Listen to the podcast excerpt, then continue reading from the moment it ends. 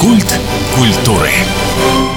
У микрофона Анастасия Магнус. Здравствуйте. С 27 февраля по 6 марта в Хабаровске пройдет 9-й Дальневосточный фестиваль народной музыки на Амурских просторах. Вот мы сегодня только о музыке, немного о мечтах. В гостях у нас Александр Веретенников, заместитель генерального директора Хабаровской краевой филармонии. Здравствуйте. Здравствуйте. И Иван Крайник, дирижер русского оркестра. Здравствуйте. Здравствуйте. Хотела сказать, как вам погода, как привыкли ли к нам, но выяснили за гранью эфира, что в принципе климат похожий, люди те же, вы в студию абсолютно точно вписались, с вас и начнем. Давайте про фестиваль. Для вас он, получается, первый или второй? Первый. Я совершенно новый человек на Дальнем Востоке. Не успел еще, так скажем, в полной мере проникнуться этой атмосферой. Что касается фестиваля, мы очень сильно к нему готовимся и волнуемся. А тут еще мы со всякими шутками. Да, и со, ну не то, что с, не с шутками. Мне кажется, этот фестиваль очень значим для всего дальневосточного региона, и не каждый регион проводит фестивали народной культуры. И это знаковое событие, которое проходит уже в девятый раз. И мне хочется верить, что этот фестиваль привлечет к себе пристальное внимание и населения, и власти. Как-то пугающе звучит. Да, да. Мы очень хотим сделать праздник. Ну, мы тоже очень ждем праздника. Люди, мне кажется, истосковались все равно по большим и радостным событиям.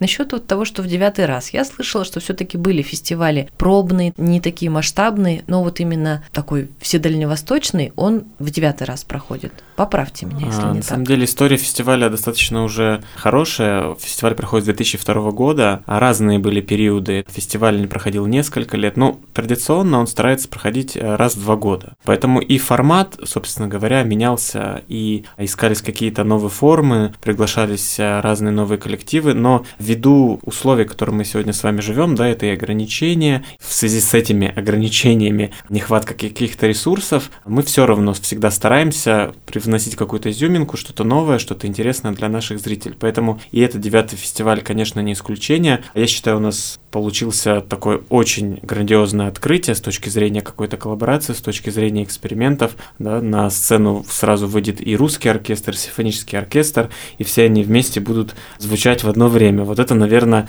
такого в Хабаровске еще не было с точки зрения профессиональной музыки. Конечно, в симфонических оркестрах я помню, и когда приезжал Дмитрий Хворостовский, а, звучали инструменты русского оркестра, но так, чтобы какое-то специальное произведение написано для этого состава, вот такое будет звучать впервые впервые. В таком масштабе совместное действие, специально написанное для этого произведения. Да, для такого состава, это Михаил Крутик с Красноярска, это произведение в России уже звучало, но вот у нас в Хабаровске это будет да, такое, для такого состава исполнение впервые. Поэтому это, конечно, очень интересно. Также на открытии в первом отделении будет звучать концерт Александра Чайковского, это современный, очень известный московский композитор, и он также написал концерт для фортепиано с оркестром, но как раз вот в этом оркестре будет присутствовать в том числе инструменты русского народного оркестра. Это такой своеобразный современный колорит придает этому инструментальному концерту, который мы привыкли видеть да, в исполнении только симфонического оркестра и солиста. Видно влюбленных людей, жестикуляция, улыбка пошла. Вы когда рассказываете об этом, вы уточняете сразу, не тот Чайковский? Ну, я так на вас взглянул, я,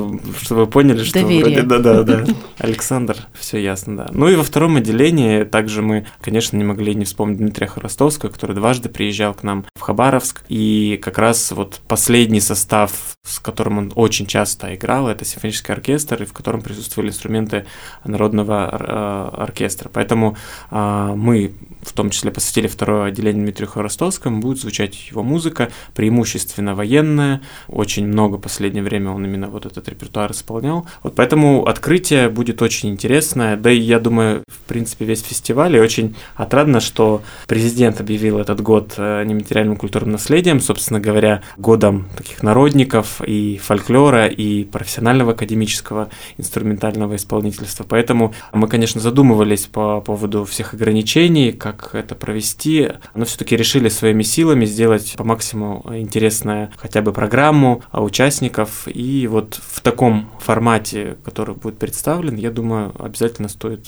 его посетить. Уже очень захотелось. Вы, наверное, не представляете вот силу желания и то, как мы соскучились учились. Я должна поделиться, когда я впервые познакомилась с проектом, я прочитала про себя, но с выражением «откроется дикий и масштабный фестиваль». Я так, подождите, а он яркий и масштабный, что-то у меня там вот. Я решила, что это стоит э, того, чтобы об этом сказать.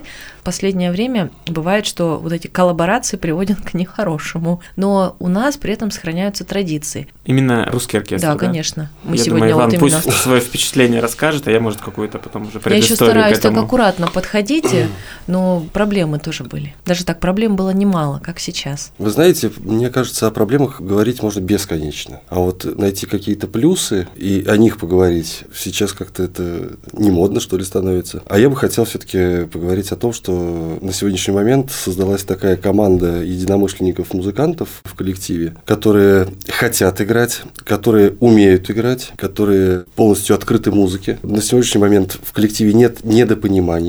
Мне это очень приятно. Посмотрим, конечно, что будет дальше. Сегодня я вижу полную отдачу от музыкантов. И мне безумно нравится то, что я делаю сегодня. Каких-то пробелов в коллективе нет? Обязательно. Есть пробелы везде. Понимаете? Я думаю, не нет, может быть, что нет, прямо Нет, нет предела совершенства, что называется. Да. И, конечно, есть э, какие-то и нехватка инструментов есть, нехватка кадров есть. Все это присутствует, конечно. Но мы маленькими-маленькими шажками при поддержке администрации филармонии, я надеюсь, мы будем превращать этот оркестр в тот оркестр, который сложился исторически и по составу составу, то есть э, на территории Российской Федерации или бывшего Союза Советских Социалистических Республик, как угодно назовите. Например, там в 70-е годы это были составы порядка 60-70 человек музыкантов. Это, это действительно оркестр, да, по составу. Сегодня таким составом похвастаться могут, конечно, далеко не каждые оркестры. Это там ну, совершенно единицы. Это Белгородский оркестр, Красноярский, наверное, оркестр, наверное, оркестр Осипова. И все, мне кажется. Радиотелевидение ну, радио, телевидение. Но мы стремимся. Да, мы стремимся. Это делается не для того, чтобы нас было больше, да, а это делается для того, чтобы можно было воплотить совершенно разные художественные задачи в жизнь.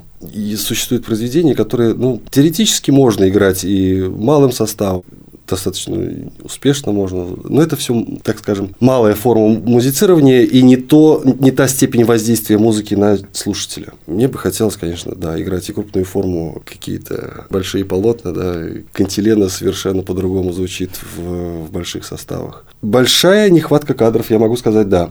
И это в целом по стране сейчас идет кризис жанра. И, наверное, спасибо президенту за то, что он объявил этот год годом нематериального культурного да. наследия, да. Может быть, это подстегнет как-то. Но вот этот пробел, мне кажется, будет восполняться еще, это мое субъективное мнение, лет так 10-15.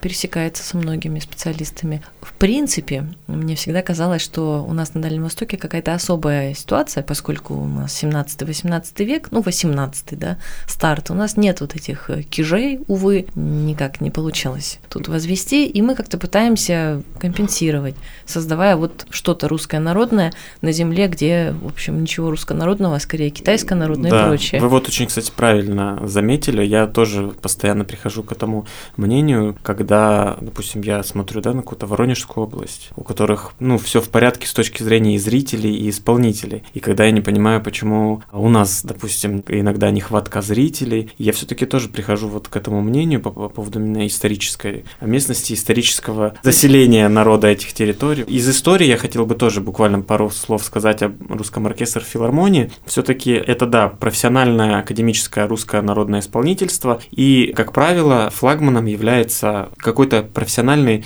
русский коллектив. И в этом случае выступил в Хабаровский русский оркестр, который более 10 лет назад был создан по инициативе э, дирижера Аси Георгиевны Фурта. Она у нас достаточно долгое время была руководителем оркестра. Ну и вот с этого сезона дирижером, как раз главным дирижером и художественным руководителем стал Иван Крайник. И, конечно, конечно, эта цифра, да, 11 лет, это очень небольшой срок для формирования крупного профессионального коллектива. И, конечно, перипетий очень много было и с э, кадрами, и с организационными вопросами, потому что это не просто найти каких-то кадров, да, их нужно еще обеспечить. Поэтому мы только в процессе, и мне кажется, наметилась хорошая тенденция, и я надеюсь, что она будет идти только вперед и вверх. А фестиваль уже девятый, такой большой. Да. Поскольку вы первый раз у нас, не принято сразу гостей запугивать, то о проблемах мы больше говорить не будем. Самое главное, что вам нравится в Хабаровске, это тот вопрос, который обычно задаем гостям. Что мне нравится в Хабаровске? Уже, наверное, не как музыканту, а как просто как хабаровчанину. Как хабаровчанину. Мне здесь нравятся люди. Я могу честно сказать. Настолько открытые и прямые. Я сам честный человек. Во всяком случае, считаю себя таковым, да, и дальше будет видно. насколько я честен. Но перед собой я стараюсь быть честным и не юлить, и стараться говорить всегда правду. Мне здесь понравилось то, что люди откровенны, нет подводных камней. Все предельно четко, ясно и понятно. Я, мне кажется, я окунулся в тот мир, в идеальный для себя, в котором я хотел бы находиться. Это очень приятно слышать.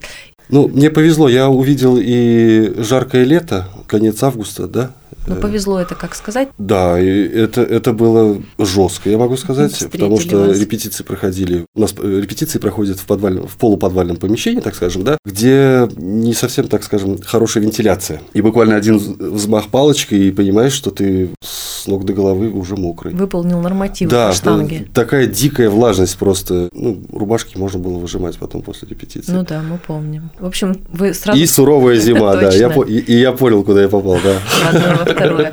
Ну, должна была я, конечно, спросить об этом. Что ж, программа наша не грешит продолжительностью, поэтому в завершение расскажем о том, как фестиваль будет выстроен для тех, гостей города, кто захочет приехать, для хабаровчан, которые всегда хотят, и для тех, кто, может быть, никогда не был, и вот услышал и понял, что вообще-то неловко как-то уже жить, жить девятый фестиваль и никак не приходить туда.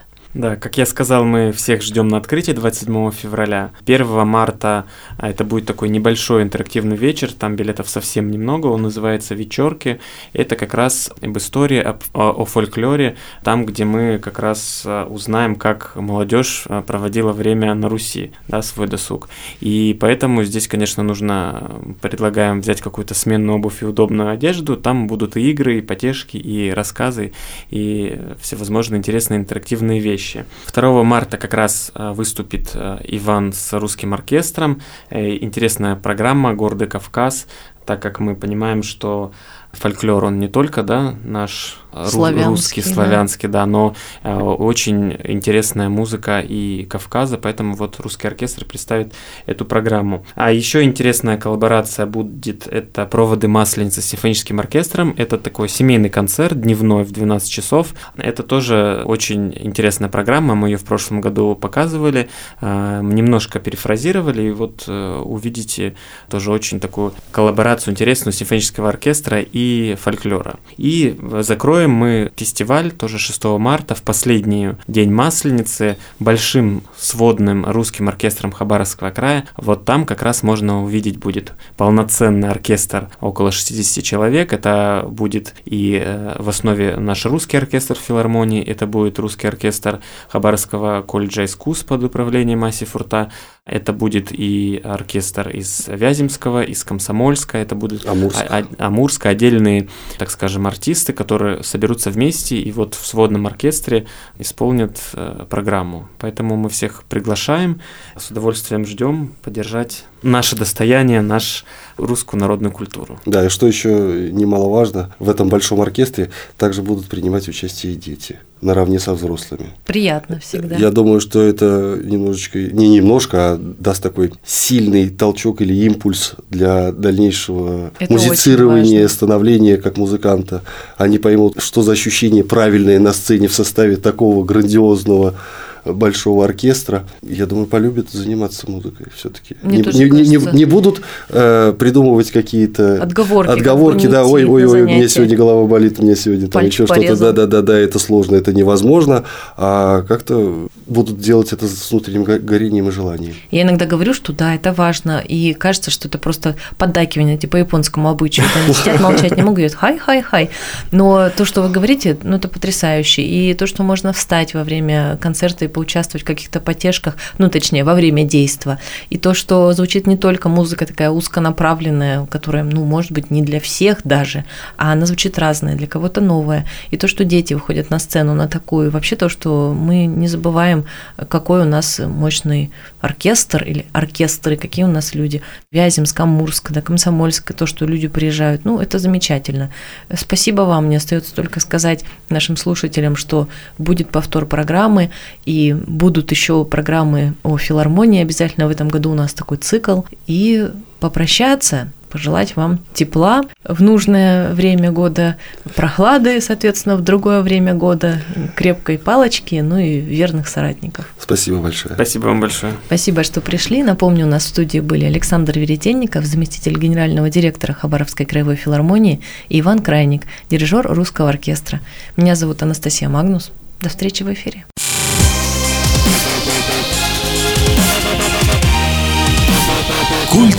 Культуры.